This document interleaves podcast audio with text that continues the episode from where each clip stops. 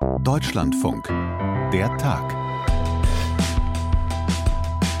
Worte sind hier ja unser Metier im Deutschlandfunk, aber als ich vorhin im Funkhaus hier an meinem Schreibtisch saß und überlegt habe, welches Synonym es gibt für Zeitenwende, da ist mir nichts wirklich Passendes eingefallen. Epochenwechsel zu hochtrabend, Zäsur zu allgemein, Umschwung, Neuorientierung, Aufbruch – zu werten, zu sperrig, zu nichtssagend.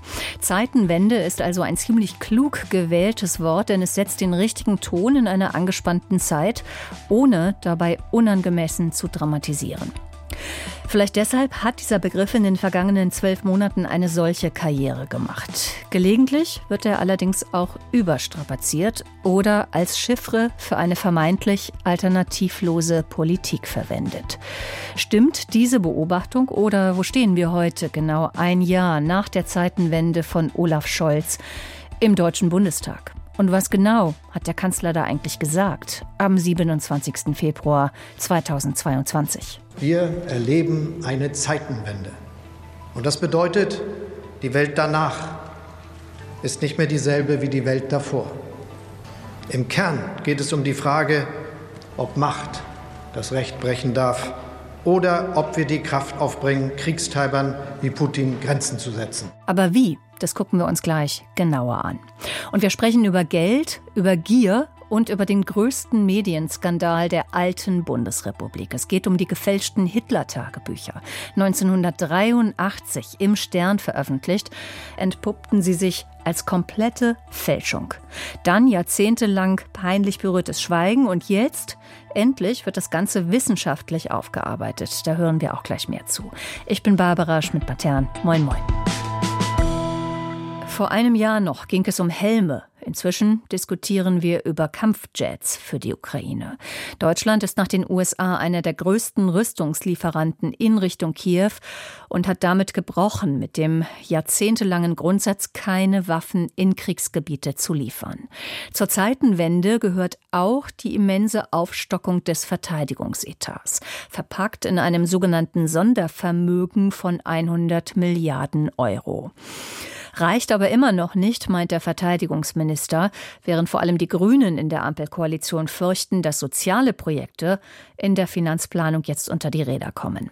Am Wochenende haben Sarah Wagenknecht und Alice Schwarzer zum Protest gegen diese Politik aufgerufen.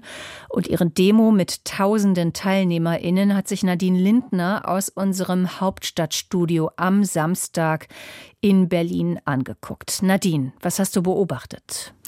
Na, ich bin am Samstag ein bisschen äh, unterwegs gewesen. Jetzt nicht äh, für die Programme äh, des Deutschlandfunks. Die Berichterstattung hat eine Kollegin aus dem Landesstudio Berlin gemacht. Aber ähm, es hat mich dann doch mal interessiert, eigentlich aus zwei Gesichtspunkten, um mal zu schauen, wie präsent ähm, die AfD auf dieser Veranstaltung ist, was ja auch die Partei ist, die ich äh, hier im regulären ähm, Hauptstadtstudio-Geschäft dann auch beobachte. Und natürlich dann halt auch mal zu gucken, wie die Zusammensetzung an Menschen eigentlich dort ist, wie die Stimmung dort ist. Und ähm, was ich dann auch immer interessant interessant finde, zu sehen, wie die Demo-Teilnehmer dann auf bestimmte Redeaspekte reagieren, wie laut oder leise irgendwo geklatscht wird, ob irgendwo gebuht wird, weil ich finde, daran kann man dann doch so ein bisschen ablesen, auch mal abseits irgendwie der Plakate und Transparente, wie die Stimmung äh, grundsätzlich dann in so einer Demo ist. Und ähm, war dann doch überrascht, wie voll das in den vorderen Reihen war. Das muss man sich dann so vorstellen, dass man dort eigentlich stand wie bei so einem Konzert. Also das heißt so Schulter an Schulter mit äh, dem Nebenmann oder der Nebenfrau. Ich wollte mir dann noch ein bisschen äh, ein besseres Bild verschaffen, bin dann einmal komplett quasi bis zum Ende ähm, auf der Straße des 17. Junis gelaufen, habe mir dann noch die Gegendemo mal angeguckt. Also das heißt, ich habe so einen kleinen Spaziergang dann quasi gemacht an dem Tag. Genau, anders als viele von uns, auch die uns jetzt gerade zuhören, bist du eben direkt vor Ort gewesen ähm, und kannst vielleicht auch manches gerade rücken, was dann ja, wie es leider heute üblich ist, in den sozialen Medien vielleicht auch anders dargestellt wird, als es tatsächlich so war. Und das fängt ja manchmal schon mit der äh, Zahl der äh, Demonstrantinnen und Demonstranten an. Mm, auch etwas, was du nur beurteilen kannst, weil du direkt vor Ort warst, Nadine. Welche Atmosphäre hast du denn wahrgenommen? Ja, die Atmosphäre, ich hatte halt das Gefühl, aber das ist grundsätzlich natürlich auf Demos so, dass Menschen auf Demos gehen, weil sie was umtreibt, weil sie entweder ein persönliches, vielleicht auch emotionales oder politisches Anliegen haben, das sie so stark umtreibt, um sie an einem Samstag bei Schneeregen und wirklich also sehr unangenehmen und kühlen Temperaturen nicht nur aus Berlin und den umliegenden Regionen, sondern ja aus ganz Deutschland nach äh, Berlin kommen zu lassen. Und da war mein Eindruck so ein bisschen, es geht um Angst, was die Leute umtreibt. Also es heißt Angst vor einer Eskalation äh, des Krieges und es geht halt aber auch darum, dass diese Angst dann auch unter anderem durch Sarah Wagenknecht und die Protagonisten dann halt umgeleitet wurde, auch in eine politische Wut, zum Beispiel auf Annalena Baerbock, die grüne Außenministerin, der dann vorgeworfen würde, sie heize den Krieg an. Das galt dann auch für die ganze Bundesregierung, ähm, unter anderem Olaf Scholz, der jetzt ja auch äh, sich für die Lieferung von Panzern ausgesprochen hat. Und der, der Punkt wurde dann auch größer gezogen, eine ganz, ganz, ganz starke Anti-NATO-Haltung, ein ganz starker Anti-Amerikanismus. Also ich hatte fast so ein bisschen das Gefühl, dass sich einige dort selbst bestätigen wollen darin, dass es ja nicht nur Russland ist, äh, was schuld ist an dem Krieg, sondern dass es ja auch noch irgendwie andere sind, die man vielleicht schon immer für böse gehalten hat, nämlich die Amerikaner, was vielleicht auch damit zu tun haben mag, dass allein schon so aus Altersgründen einige dabei waren, äh, die schon Teil der Friedensbewegung der 70er, vielleicht aber dann auch der 80er Jahre waren. Also das heißt ein ganz starker Altersschnitt. Ich würde sagen so ab 40 vielleicht aufwärts, aber auch viele so, die Ü60 waren und dann dort auf der Straße standen. Du hast jetzt schon einige Stichworte genannt. Lass mich trotzdem noch mal nachfragen, wer da genau auf der Straße war. Ich höre ja auf jeden Fall schon raus, wie heterogen offenbar dieses Publikum gewesen ist. Ja, ich glaube, das ist so eine Mischung aus, tja, ich glaube, wenn man es jetzt ganz plakativ macht, dann könnte man sowas sagen wie alte Friedensbewegte und auch neue Rechte, die dort auch den Anschluss äh, gesucht haben. Ähm, es gab einige Debatten, die ich entweder so ein bisschen mitgehört habe, als ich dort in der Menge stand, äh, die dann aber auch zum Beispiel bei Phoenix durch kleine Umfragen dann auch deutlich wurde, dass es so eine Mischung gab aus, nein, wir wollen eigentlich nicht, ähm, dass rechte Akteure diese Demo übernehmen, die wir hier veranstalten, weil wir Frieden wollen. Und das fand ich auch ganz bezeichnend, dass bei diesem Frieden auch ganz viele Ursachen und Folgen einfach ausgeklammert wurden, sondern man sagt, man ist halt für Frieden und wie kann man denn nicht für Frieden sein? Also ich will nicht sagen eine naive, aber vielleicht dann eine politische Position, die nicht alle Fragen beantwortet, vieles auch auslässt. Na, und dann gab es auch einige, die gesagt haben, es ist ihnen im Endeffekt ähm, egal, wer hier mit auf der Straße ist, man lasse sich hier nicht auseinandertreiben. Hauptsache, man habe das gemeinsame politische Ziel. Und das war ja auch was, was im Anflug auf diese Demo ja schon im Vorfeld ja auch kontrovers diskutiert wurde, weil halt eben diese glasklare Abgrenzung von Sarah Wagenknecht, aber auch zum Beispiel von Oskar Lafontaine äh, gefehlt hat, die es dann meiner Ansicht nach auch auf dieser Demo eigentlich in der grundsätzlichen Form äh, auch so nicht gegeben hat. Du hast äh, für uns schon äh, als Landeskorrespondentin in Dresden vor einigen Jahren die rechte Szene beobachtet, unter anderem den Aufstieg von Pegida damals. Du hast während der Corona-Pandemie Querdenker-Demos mit begleitet. Ähm, siehst du da im Vergleich zu der Veranstaltung am Samstag, siehst du da mehr Parallelen oder doch ganz deutliche Unterschiede? Bei der großen Masse der Demonstrantinnen und Demonstranten sich große Unterschiede, zum Beispiel zu Pegida. Ähm, in Dresden war es so, das war ein anderes Publikum, was dort auf der Straße war. Es war jünger, es war auch männlicher äh, geprägt und es war in Dresden dann auch immer relativ deutlich zu sehen, äh, die rechte Grundierung der Teilnehmer. Woran sieht man das? Man sieht es an Klamotten, man sieht es zum Beispiel an Mützen in den sogenannten Reichsfarben, also das heißt ähm, schwarz-weiß-rot, die da getragen wurden. Man hat es an Transparenten gesehen. Also da war dann auch klar, äh, mit wem man es dann dort zu tun hatte. Das war gestern ähm, in der Masse der Leute nicht zu sehen. Äh, und bei Querdenken war mein Eindruck, gerade bei den Demonstrationen, die es dann im Sommer gab, dass das sehr viel esoterischer ähm, auch mit angehaucht ist. Also das heißt über Impfgegner, die dort unterwegs waren, auch so ein paar Esoteriker, ähm, auch ein paar Leute, die dann versucht haben, sich über Musik und, und Tanz dort äh, auszudrücken. Also man könnte sagen, fast ein bisschen hippiesker. Aber es gibt eine Konstante, die man überall gesehen hat, sowohl bei Pegida als auch bei den Querdenkern, als auch jetzt dort, das sind zum Beispiel rechte Streamer, äh, die vor Ort sind. Und äh, das sind auch rechte Medienschaffende, also zum Beispiel Nikolai Nährling, der sogenannte Volkslehrer, der ist mir auf der Demo äh, quasi direkt in die Arme gelaufen. Der ist verurteilt wegen Volksverhetzung, auch wegen Holocaustleugnung, ist einer der wichtigsten Medienakteure dann in dieser Szene. Dann waren andere Leute da, zum Beispiel Jürgen Elsässer war dort. Er ist dann in Auseinandersetzung geraten mit äh, den Organisatoren, aber auch mit Ordnern, die ihn dort nicht haben wollten, weil er Chefredakteur des sogenannten Kompaktmagazins ist, was wegen rechtsextremistischen Bestrebungen auch auf dem Fokus des Verfassungsschutzes ist. Der ist dann mehr oder minder gegangen worden, aber andere konnten sich da völlig frei äh, bewegen. Äh, da gab es dann äh, Symbole äh, der Querdenkerpartei, zum Beispiel äh, die Basis. Die haben dann die Freilassung äh, des Querdenkengründers Michael Ballweg äh, gefordert. Es gab eine QAnon-Symbolik, ein Verschwörungs, ja, eine Verschwörungserzählung, die aus den USA herkommt. Ellen Kositzer, die Frau von Götz Kubitschek, einem der führenden Publizisten der neuen Rechten aus Schnellroda, die war da. Also das heißt, das sind Leute, die sich dort relativ frei bewegt haben und auch einige Vertreter der AfD also zum Beispiel der Bundestagsabgeordnete Carsten Hilse, der wiederum auch im Querdenkenspektrum auf den Demos dort äh, aktiv war. Also das heißt, äh, wenn man die Augen aufgemacht hat, dann hat man doch deutlich diese Einsprengsel äh, gesehen. Und wenn dann Ali Schwarzer sich, eine der Mitinitiatoren, dann im Nachgang herstellt und sagt, nein, dort gab es keine Rechtsextremen, äh, das stimmt so einfach nicht. Nun gibt es ja oder anlässlich dieser Demonstration am Samstag in Berlin ist viel von der sogenannten Hufeisentheorie die Rede. Äh, dieses Modell stammt aus der Politikwissenschaft und besagt ganz einfach, dass extreme Ränder, in diesem Fall rechts und links, sich anziehen gegenseitig eben wie ein Hufeisen. Trifft das hier gerade zu, Nadine?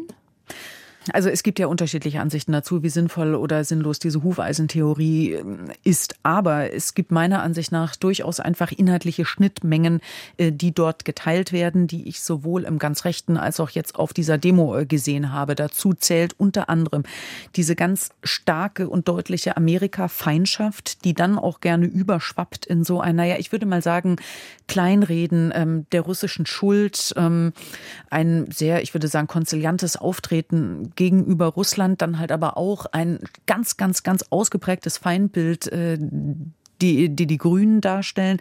Annalena Baerbock, äh, das wurde dann meiner Ansicht nach von den Rednerinnen, äh, zum Beispiel von Sarah Wagenknecht, auch bewusst gesetzt, dass sie dann immer, wenn sie den Namen hat fallen lassen, so eine kleine Pause gemacht hat, weil sie wusste, die Leute werden buhen. Und ja, sie haben auch gebuht. Das ist auch was, das sieht man natürlich auch bei äh, Demos im rechten Kontext. Also von daher gibt es schon Schnittmengen und es gibt meiner Ansicht nach dann auch sowohl von Sarah Wagenknecht als auch von Ali Schwarzer ähm, dann auch zu wenig wirklich Versuche, davon wegzukommen. Äh, Sarah Wagenknecht hat gesagt, ähm, auf dieser Demo gäbe es keinen Platz für Reichsbürger und Neonazis. Und dann habe ich mir gedacht, so, aha, gut, und alle anderen dürfen dann offensichtlich bleiben. Also, und sie hat es dann eigentlich auch mit, ich finde, sehr mixed messages, also sehr widersprüchlichen Aussagen versehen. Sie hat dann nämlich gesagt, na ja, ihr Manifest, sie sei ja so angefeindet worden und auch im Vorfeld, äh, es habe ja eine Hysterie äh, der Kritik an ihr gegeben.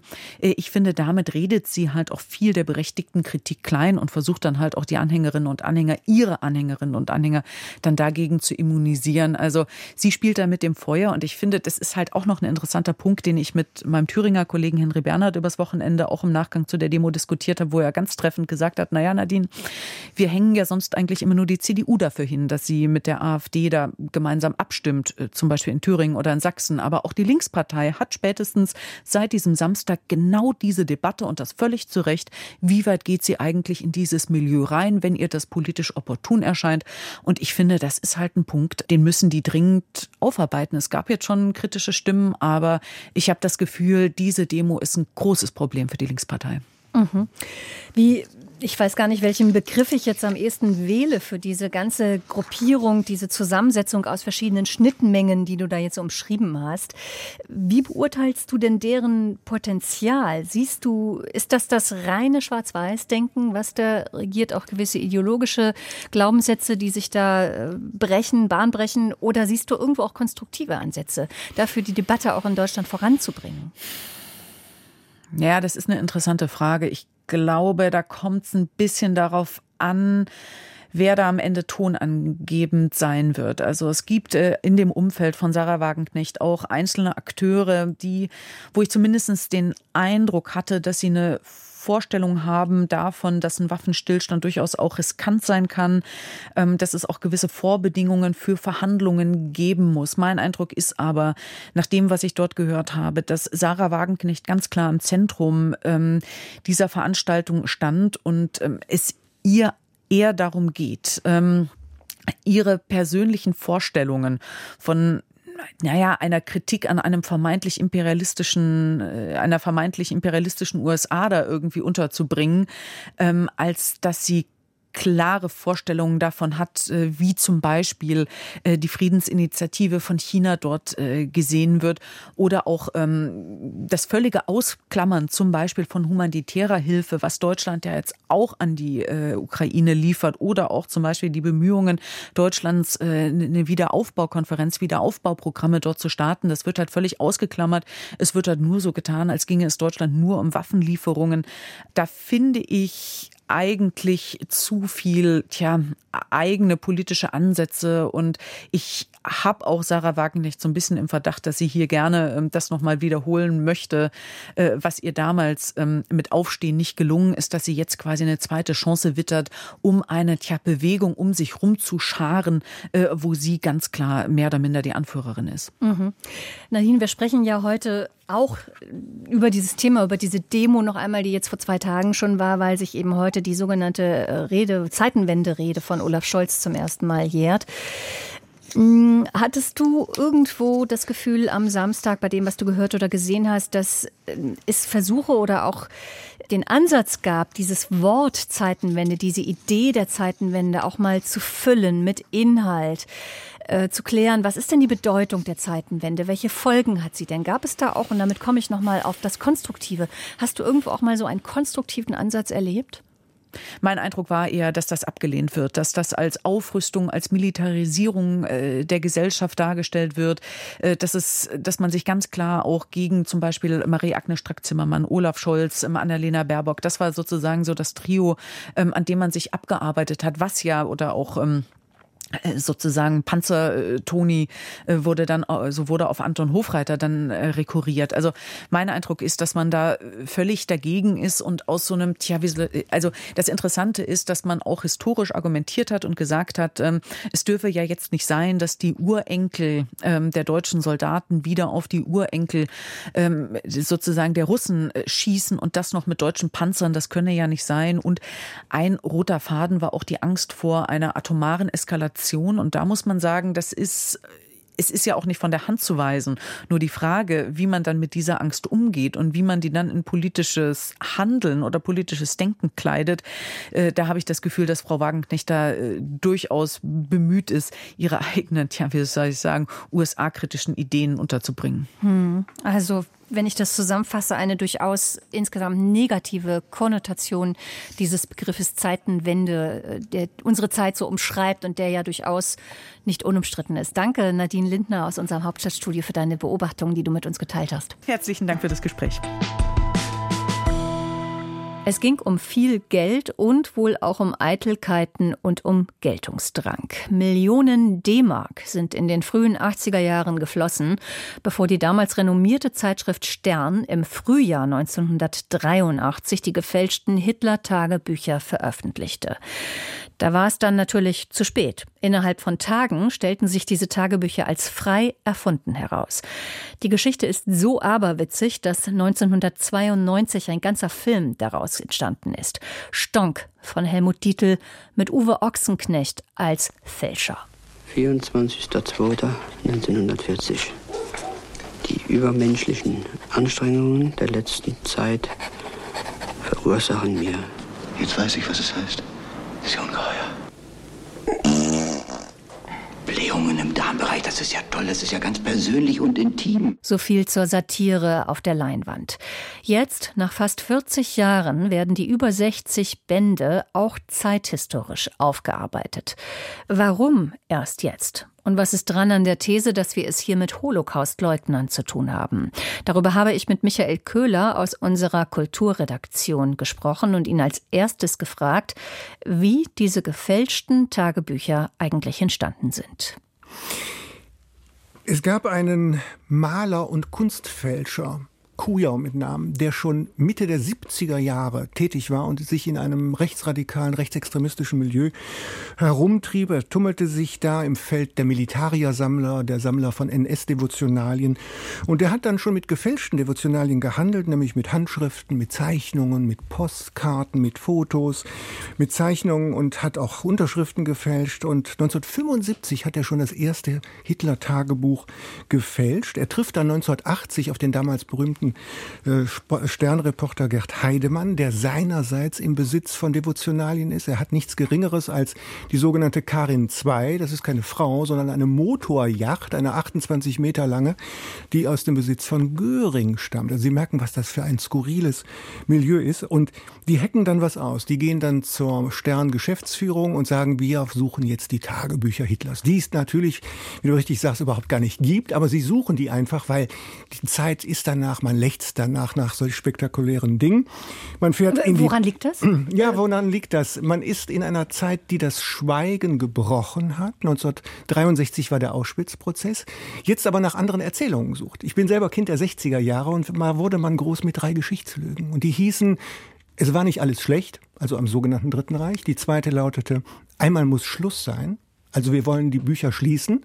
Und die dritte lautete, davon haben wir nichts gewusst. Und jetzt wird eine neue Erzählung erfunden, nämlich die Erzählung in den Tagebüchern vom unschuldigen Hitler. Okay, jetzt verstehe ich schon besser, warum das zu diesem Zeitpunkt, was mir noch nicht klar ist, äh, du hast jetzt die beiden Herren Heidemann und Kujau ja schon eingeordnet. Wenn ich dir so zuhöre, bekomme ich den Eindruck, man hätte eigentlich ganz genau wissen können, mit wem man es da zu tun hat, beziehungsweise aus welchem Milieu diese Herren kommen oder wo sie sich zu Hause fühlen, in welchem Milieu. Ja, das wollte man offenbar nicht. Es war einfach so spektakulär. Der Stern hatte eine Auflage von einer Million, kündigte an am 28. April 1983, dass jetzt in Serie Serie 62 Tagebücher veröffentlicht werden. Man wollte erst nur 25 machen. Dann haben die aber Geld gerochen. 9,3 Millionen Mark sind da geflossen. Das heißt 150.000 Mark pro Buch. Die wollten sich einfach bereichern. Und es gibt nicht wenige, die sagen, das war ein Netz von Neonazis, die ein Interesse daran hatte, auch aus dem Erlös einen Hilfsfonds von Altnazis zu befeuern. Also es gab diese Bande. Sie müssen denken, 1970 sind diejenigen oder 1980, die vielleicht 1910 oder 1900 geboren waren, gerade mal 60 oder 70 Jahre alt. Und da gab es noch jede Menge Seilschaften. Kommen wir gleich nochmal drauf zu sprechen, auf die Seilschaften und auch die Frage, stand da wirklich ein Netzwerk dahinter? Zunächst mal, Michael, ist es, glaube ich, sinnvoll, weil ja vielleicht nicht mehr jeder sich so aktiv an diese Zeit erinnert oder einfach auch zu jung dafür ist, dich zu fragen, was steht denn eigentlich nun genau drin in diesen Tagebüchern? Ehrlich gesagt, belangloses. Zunächst Hitler hat Magenkrämpfe, isst zu viel, isst zu wenig, ihm geht's schlecht, ihm geht alles Mögliche auf die Nerven, kurze Einträge, aber dann kommen die entscheidenden Einträge. Und wir haben mal zwei ganz besonders markante Stellen rausgesucht. Die eine ist am 10. November 1938, die sogenannte Reichskristallnacht, die Reichspogromnacht, die in Wien, in Prag, in Berlin, überall in Europa stattfand.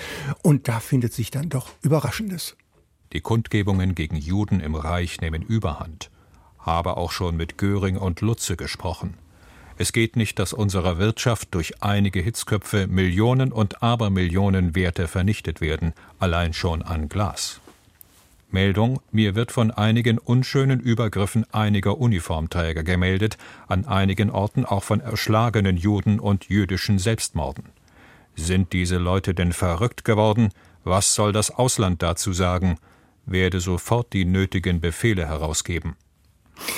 Ja, das klingt so skurril in unseren heutigen Ohren, weil das natürlich eine Art von Verständnis ist, die er da aufzubringen scheint, die natürlich vollkommen geschichtsverleugnend und geschichtsklitternd ist. Also das Ganze dient dazu, eine Art Exkulpation, eine Entschuldigung zu nutzen.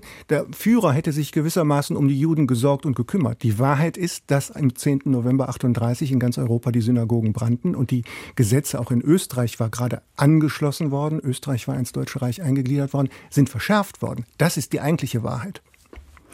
So, und dann gab es andere Passagen, wo äh, die Forscher, Wissenschaftlerinnen heute sagen, das kommt einer Leugnung des Holocausts eigentlich ziemlich nahe oder das ist die Verleugnung des Holocausts. Ja, ganz konkret gesprochen ist das zum Beispiel die Passage, die sich um den 20. Januar 1942 rankt. Das ist der sogenannte Wannsee-Konferenz oder die Judenfrage oder auch anders bekannt als der Moment, in der die sogenannte Endlösung beschlossen wurde.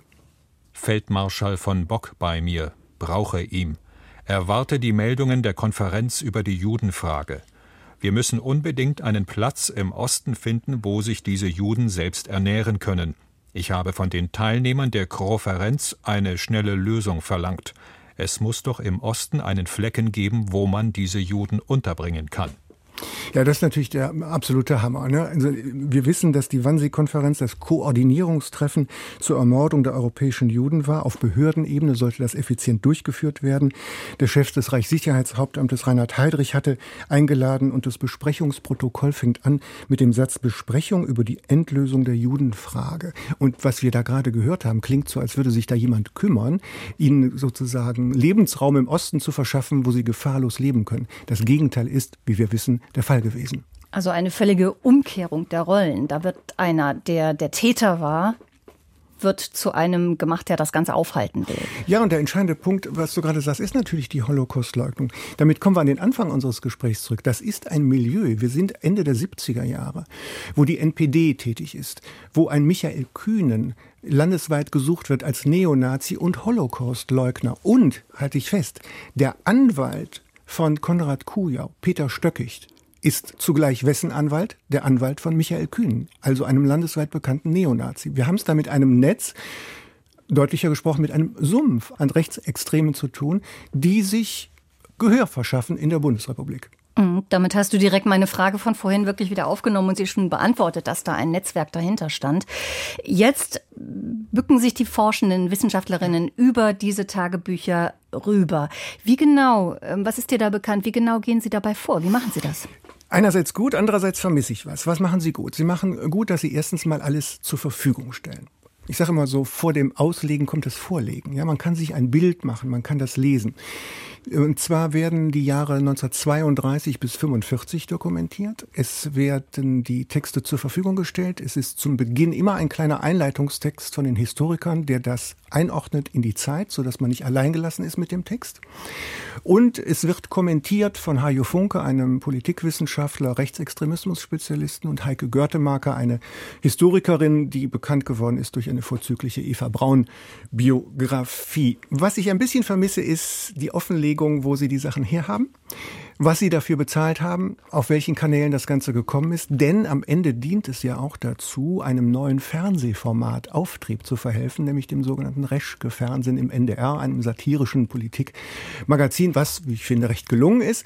Aber das Ganze ist natürlich auch ein bisschen eine Promotion-Show für dieses neue Format. Ich hätte mir gewünscht, in Fußnoten zu sagen, wo kommen die Sachen her, was haben sie gekostet, wer hatte seine Finger drin. Das tun die beiden Autoren des NDR, Jon Götz und Antonius Kempmann, leider nicht. Wie kommst du zu der Annahme, dass Geld geflossen ist für die Forschung? Man fragt sich ja, wo kommen die Sachen plötzlich her? Sie sind angeblich aus dem Nachlass der 2011 verstorbenen deutsch, ungarisch, englisch, jüdischen Historikerin, Biografin Gita Sereni.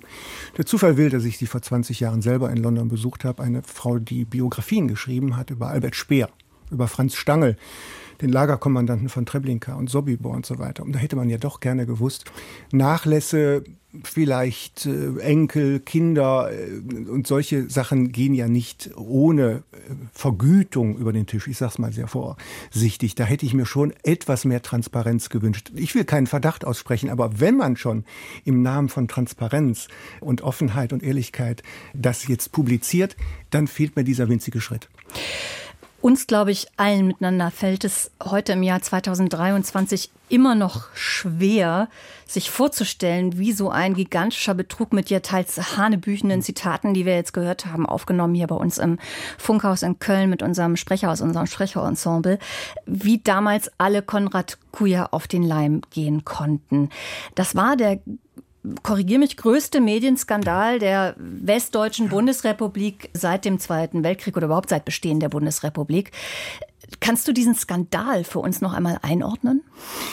Mein Großvater hat immer Ausgaben vom Stern gesammelt. Die Apollo-Mondlandung, die Ermordung Kennedys und natürlich auch die Kujau-Tagebücher zählten dazu. Du musst dir vorstellen, durch diesen Skandal oder durch dieses, äh, die Veröffentlichung hat der Stern mal eben 400.000 Exemplare mehr verkauft. Das Exemplar pro Ausgabe wurde um 50 Pfennig verteuert von 3 Mark auf 3 Mark 50. Das war eine Auflage, die ist heute unvorstellbar. 2,2 Millionen oder sowas. Da gab es also handfeste wirtschaftliche Interessen an dem Ganzen. Und es gab gab, Klammer auf, Henry Nann, der Herausgeber des Stern, ist ja auch vorbelastet gewesen. Er hat in einem Film von Leni Riefenstahl mitgespielt. Er hat während der NS-Zeit als äh, Publizist gearbeitet. Also da gab es vieles, was man nicht mehr so gern hörte und unter den Teppich kehrte. Also das passt gut in das Bild. Ende des Schweigens. Und dann kommen solche Tagebücher, die angeblich alles viel harmloser machen, als es in Wirklichkeit war. Die Rolle von Henry Nann, du hast es schon angesprochen, wäre auch noch spannend, aber das wäre ein weiteres zeitfüllendes Thema für den Podcast. Lass mich lieber noch mal nach dem Stern selbst fragen. Hat er sich jemals von dieser Affäre erholt?